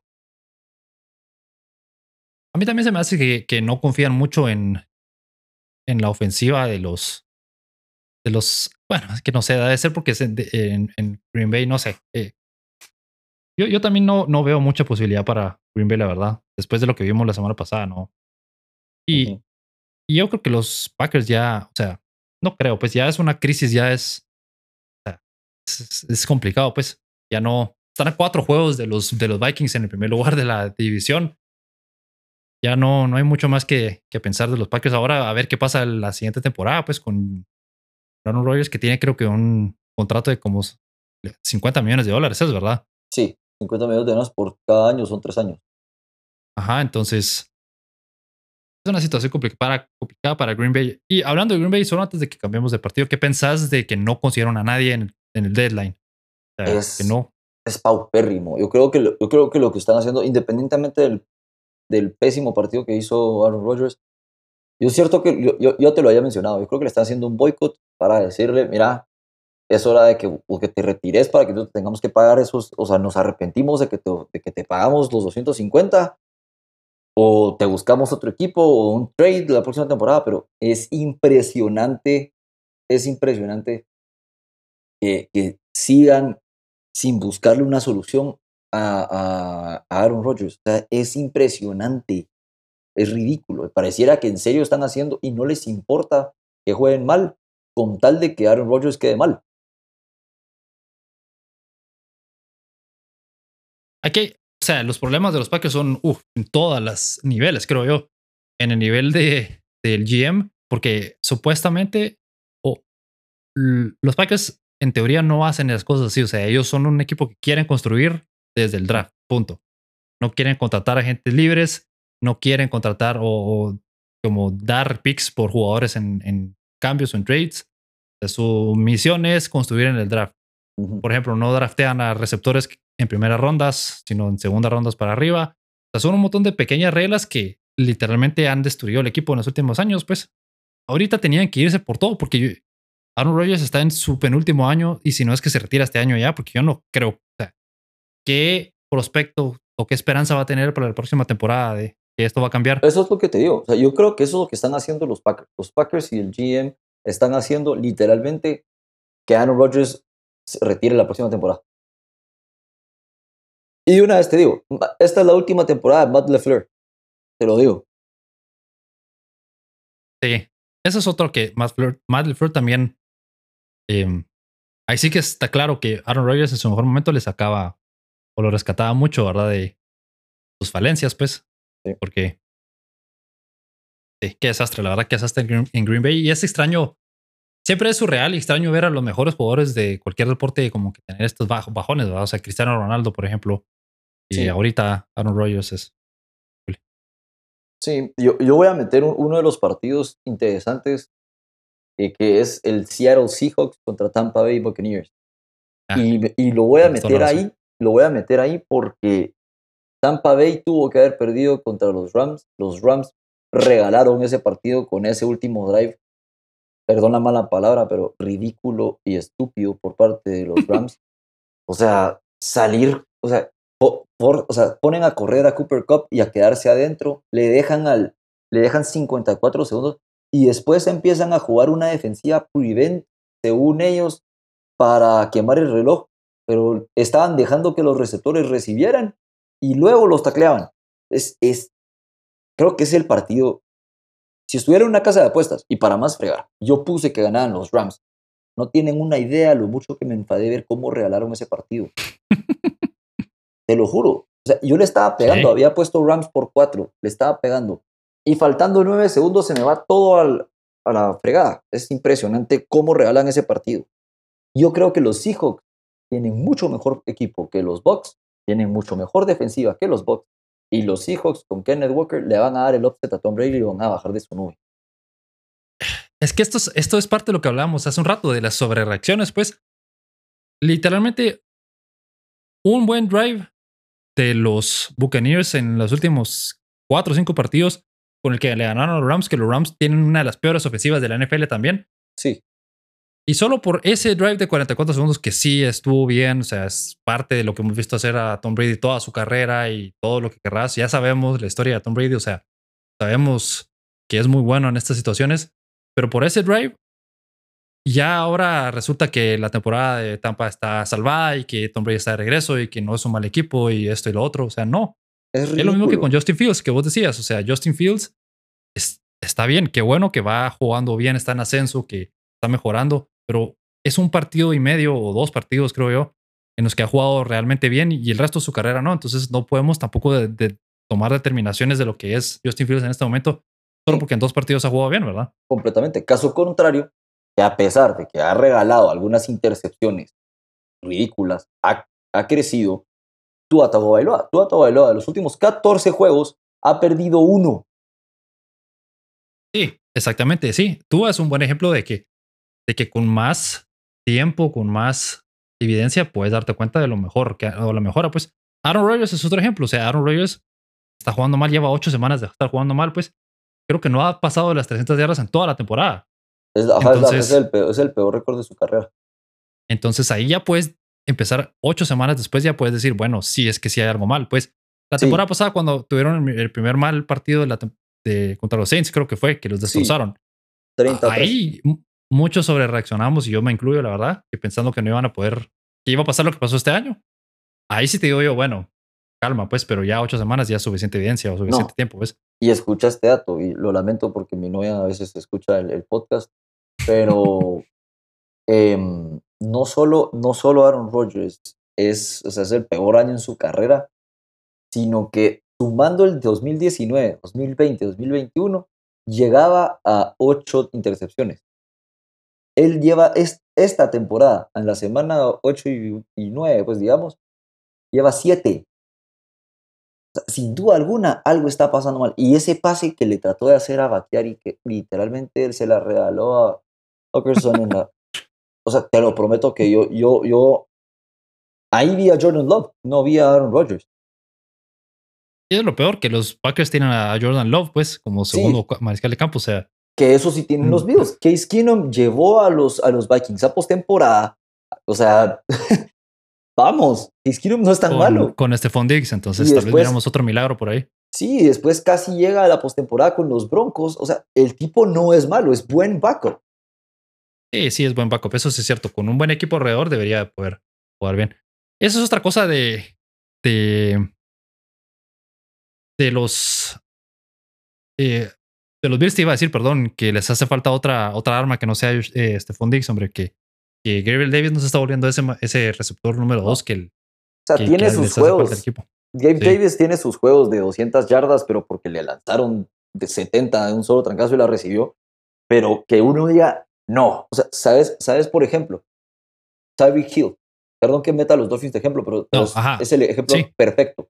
Tyreek Hill, todo el mundo decía cuando se fue de, Patrick Mahomes, no, eh, Tyreek es el peor error de su vida, se va a arrepentir va líder en, yardas, en yardas eh, recibidas. No tiene muchos touchdowns. De hecho, creo que no anotaba desde la semana 2 o 3 eh, un touchdown. Y es impresionante la cantidad de yardas. El tipo te recibe 10 yardas y, se quita. Te recibe 15 yardas y lo, y bajan. Pero está generando first downs, first downs. Gabe Davis lo que está haciendo es te recibe una de 80 yardas y es un touchdown. Pero de ahí el resto del juego no aparece. Mm, y ha tenido muchísimos drops, muchísimos. Ahorita este partido, ese, ese último pase de Josh Allen lo tuvo para o sea, le cayó en el pecho, pues. Sí, y eso es otra cosa que, que ah, tiene su medio defensa Aaron Rodgers. Su, su receiving core. O sea, yo estaba viendo un dato que sacaron en, en Get Up, en un programa, y eh, sus, sus receivers drops, o sea, específicamente drops, le han, le han votado 39 pases. O sea, que, las, que, la, que la han tenido en la mano y la botan. Ese es y por cierto que.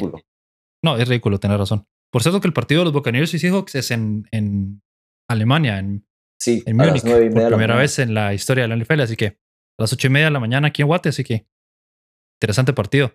Y mira, yo, yo veo que los Seahawks van en ascenso. La defensa se en las últimas cuatro semanas ha sido la mejor defensa de la NFL. Eh, o sea, en, este, en ese periodo, ¿verdad? De las últimas cuatro semanas o de las mejores, ¿verdad? Gino Smith está jugando a un muy buen nivel, nivel élite. Y el juego terrestre de Tampa no existe. O sea, son el peor equipo en la NFL en el juego terrestre y están en, en on pace para ser la peor ofensiva terrestre de la historia, aparentemente de la NFL. Entonces, yo creo que los Seahawks van a ganar ese partido. Pues no, no, no veo que con lo que hemos visto de Tampa, no, no creo que vayan a poder anotar más puntos que los Seahawks. Punto. Así de simple. O sea, vamos, ganaron porque anotaron, anotaron ¿qué? 16 puntos contra los Rams y porque los Rams no hicieron nada. Y, y, los siete puntos, los únicos siete puntos que anotaron así bien, eh, la recibieron en su propia yarda 45, casi, la, casi los dejaron en el midfield, los Rams, y los dejaron anotar. De ahí no hubieran anotado más de nueve puntos. Sí.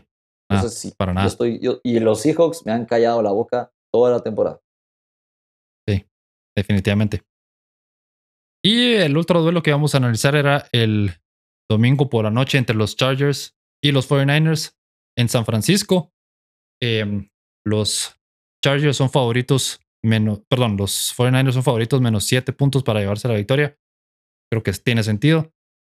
Y como siempre con los 49ers, la clave está en que Jimmy Garoppolo vamos a ver. Vemos a Jimmy Garoppolo de la última vez que jugaron, que no comete errores, que entrega bien el balón, o sea, me refiero a hace buenos pases y básicamente no hace tonterías, ¿verdad? El equipo va a ganar, pero si es el, Jimmy Garoppolo de la intercepción, fumble y safety en un partido, pues no hay mucho chance, ni siquiera Christian McCaffrey te puede salvar ahí, entonces todo está en ver qué va a hacer Jimmy G. Sí, pero yo más que ver lo que va a hacer Jimmy G, eh, quiero ver qué hace Justin Herbert para levantar su nivel, para regresar al Justin Herbert que nos tenía acostumbrados. Porque contra los Falcons, en ese último drive, cuando lograron ganar, se salvó de que lo interceptaran dos veces. Eh, literalmente estaba cometiendo los errores de Jimmy G, estaba comiendo ansias. Si no tuvieran a Austin Eckler, los Falcons hubieran pasado por encima a los Chargers, que vamos, les estaban pasando por encima, iban 14 a 0 arriba a los Falcons. Entonces, sí. creo que depende mucho lo que, vea, lo que, lo que veamos de Jimmy G, pero importa más lo que veamos de Justin Herbert para ver si el partido va a ser cerrado o no va a ser nada cerrado. Sí, es cierto. Es que la defensa de los 49 es muy buena también. Entonces, ahí es donde. Y, y si no juega Keenan Allen ni Mike Williams, adiós. No, yo no les veo oportunidad. Eh, no, yo, yo, yo, creo que la línea tiene sentido. O sea, yo sí veo que los 49 van a ganar por 7 puntos, pero va a ser. Es que no sé, es difícil en una ofensiva liderada por Jimmy G pensar que van a anotar muchos puntos, pero de ahí viendo todas las armas que tienen, pues puede ser que sí, ¿verdad? Entonces, yo me voy a ir por. Yo siempre me voy por el lado un poco más conservador y yo creo que van a ser. Van a ganar por más de 7 puntos, pero, pero no va a ser así como 35 a, o 38 a, a 10, sino tal vez algo así como. Te digo, 24 a, a 17, por ahí. Yo creo que va a ser. No. Yo creo que va a ser 27, 27, 14. Así.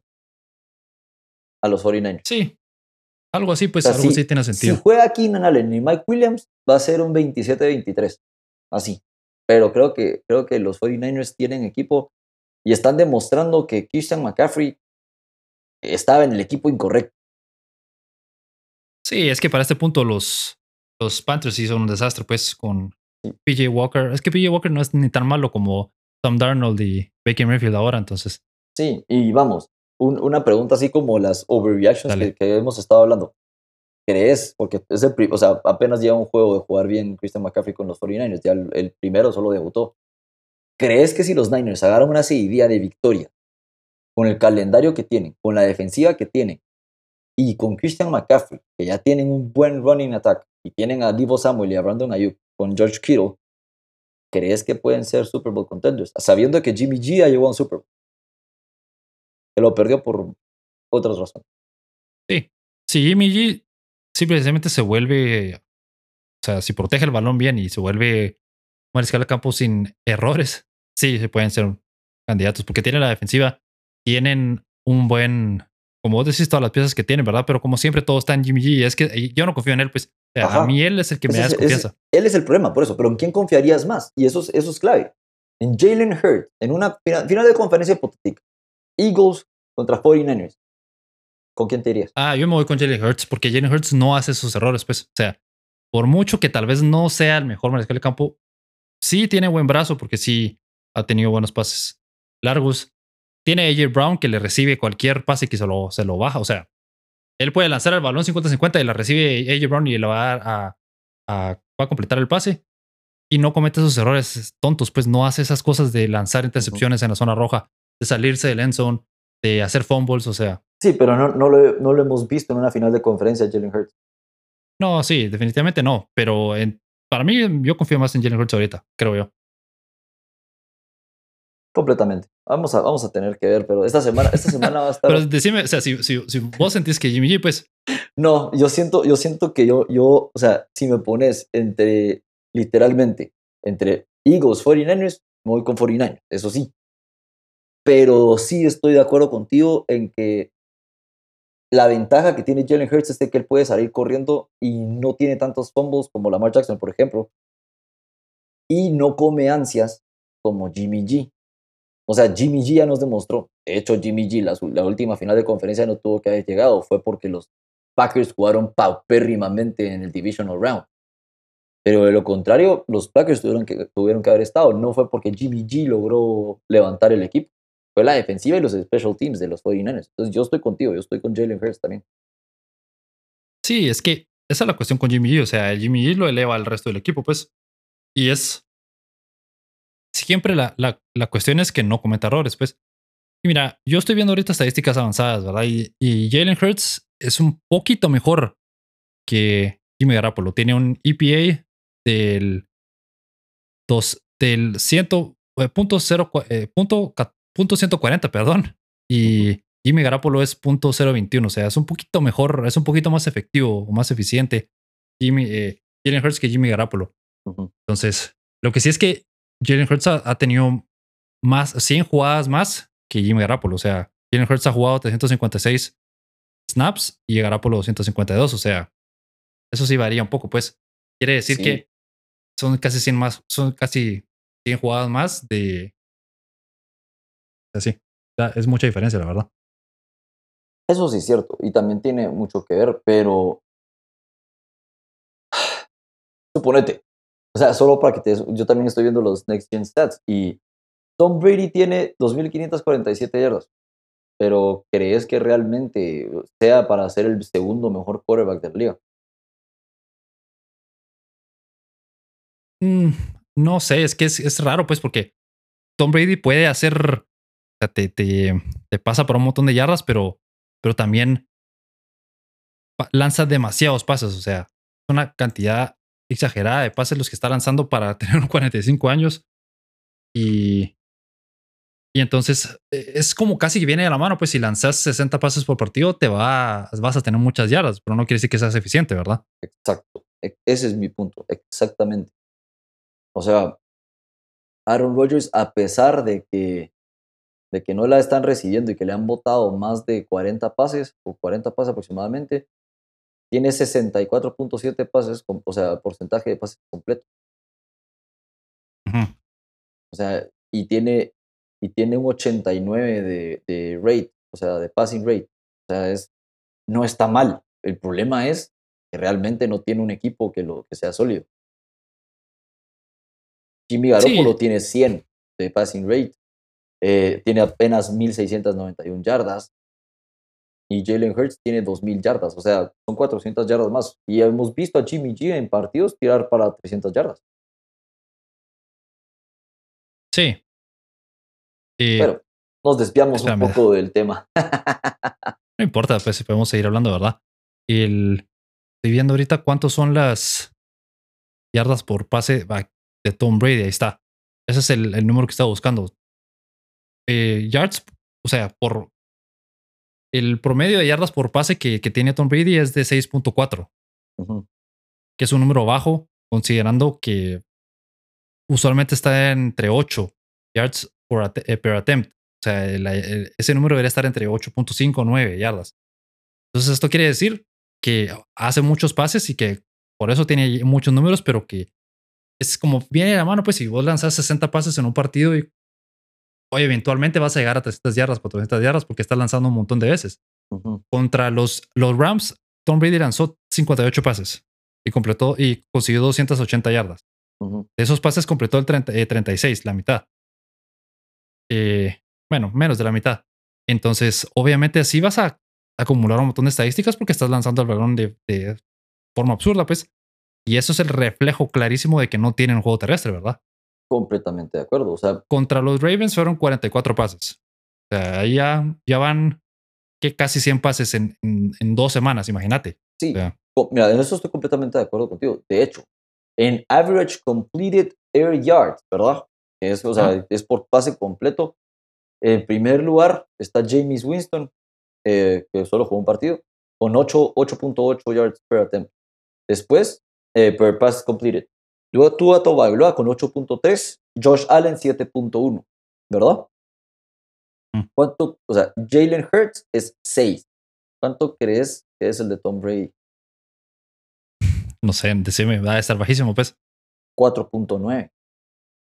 Exactamente, o sea, ahí es donde ya empezás a decir que, que es que, como te digo, puedes lanzar muchísimas veces el balón, pero si no, pero eso te va a ayudar o te va a llevar hasta cierto punto a tener muchas yardas, ¿verdad? Pero es ese típico número de como las yardas de garbage time, ¿verdad? Sí. Vas perdiendo el partido y lanzas un montón y al final ves las estadísticas y es, puchica, lancé para 300, el jugador lanzó para 300 yardas, dos touchdowns, jugó bien, pero la, realidad es que todo el tiempo estuvo detrás y por eso pasó el balón 60 veces, ¿verdad? Completamente. Eh, te digo, contra los Panthers lanzó 49 pases para 290 yardas, o sea, eso es con eso, con, con 49 pases deberías de estar rondando los 500 yardas, pues. Entonces, estás hablando de que son 5.9 yardas por pase, que es muy pobre, pues, o sea, muy, muy pobre. Debería estar por lo menos llegando a 9 o arriba de 9, pues. Entonces, es, ese, eso es lo que yo veo con los Buccaneers, que, que tienen un, como todos saben, ¿verdad? tienen un pésimo juego terrestre, entonces todo está en los brazos de Tom Brady. Y Tom Brady ahí sí que hay que darle crédito. Es sorprendente que a los 45 años esté haciendo la cantidad de pases que, hace y, manteniendo más o menos a flote el equipo hasta cierto punto. Completamente. Estoy completamente de acuerdo contigo. O sea, sí creo que, sí creo que, que los números son engañosos, las estadísticas a veces son, son engañosas y nos lleva a pensar cosas o situaciones las cuales no son. O sea, creo que he visto a equipos jugar mejor y perder, como los Bears de esta semana, por ejemplo, que fueron contra los Dolphins. Y he visto equipos pésimos ganar, como lo fueron los Tampa Bay Buccaneers. Sí. Sí, mira, Tom Brady está ahorita eh, eh, en ritmo de completar 796 pases, porque allá ha completado, eh, perdón, lanzar 796 pases. Ha lanzado 398 en lo que vamos de la temporada y vamos a la mitad de la temporada, ¿verdad? Mm. Eh, la temporada pasada lanzó 719 pases. En el 2020 lanzó 610. En el 2019 613. En el 2000 desde el 2016 al 2018 lanzó menos de 600 pases todas las temporadas. Entonces, estás hablando que en los últimos dos años de su carrera, cuando es más grande y más veterano, ha lanzado el balón de una manera absurda, pues. Entonces, eso es una receta que no puedes replicar para ganar, pues no se puede hacer eso. No puedes solo lanzar y lanzar y lanzar y esperar a ganar. Completamente. Y es que eso, esa, es, esa es la diferencia. Y ahí creo que estamos de acuerdo contigo. O sea, sí. Eh, yo creo que, creo que no, no vamos a encontrar en las estadísticas algo que realmente nos diga qué es lo que está pasando con los equipos. Yo, yo, bueno, sí, yo creo que al final es eso, con los Buccaneers es eso, el juego terrestre. De ahí con otros equipos son otras situaciones, ¿verdad? Como, como los Bills, ya lo hablamos, que, se vuelven también unidimensionales y, y que no tienen, y Josh Allen no confía en sus otras armas, ¿verdad? Y, en fin. Y, y, lo que también hay que resaltar antes de que terminemos ya, para ir cerrando el episodio, es que Tom Brady pasó las 100 mil yardas. Sí. Por juego aéreo. Eso ya, o sea, ese número es absurdo, pues no, nadie nunca lo va a superar. El que le sigue es eh, con más de 80 mil yardas, pero estás hablando de casi 20 mil yardas de diferencia con lo que va a terminar esta temporada. O sea, qué, qué, qué absurdo, la verdad. No, y deja eso. eh, también que solo para, o sea, el primer jugador que llegó a 50 mil yardas había sido Dan Marino. O sea, imagínate en los 80 Estamos hablando de que casi 40 y pico de años y Tom Brady llegó a 100 mil yardas, pero Tom Brady está jugando en la liga desde el 2001. Sí, es, sí, es. La verdad es que sí es, es increíble. O sea, hay que reconocerle lo, lo. O sea, sí. Mira, el pase que donde consiguió las similares fue medio como. Se fue pase corto que le hizo el favor Leonard Fournette Sí. de llevarlo como por 20 yardas, pero bueno, al final de cuentas, superó las similares y es crack. Pues. Sí, promedió Y bueno. 4.545 yardas por temporada. Ese es su promedio. Sí, imagínate, o sea, imagínate ese número, es increíble, pero bueno. eso sí, ajá, con eso, eso- sí hay que dárselo, ¿verdad? Ahora sí, con eso llegamos al final del episodio. Gracias, Andy, por estar aquí. Gracias a todos los que nos escuchan. Nos vamos, eh, vamos a regresar la próxima semana para ya hablar un poco más acerca del Mundial que da inicio el próximo viernes.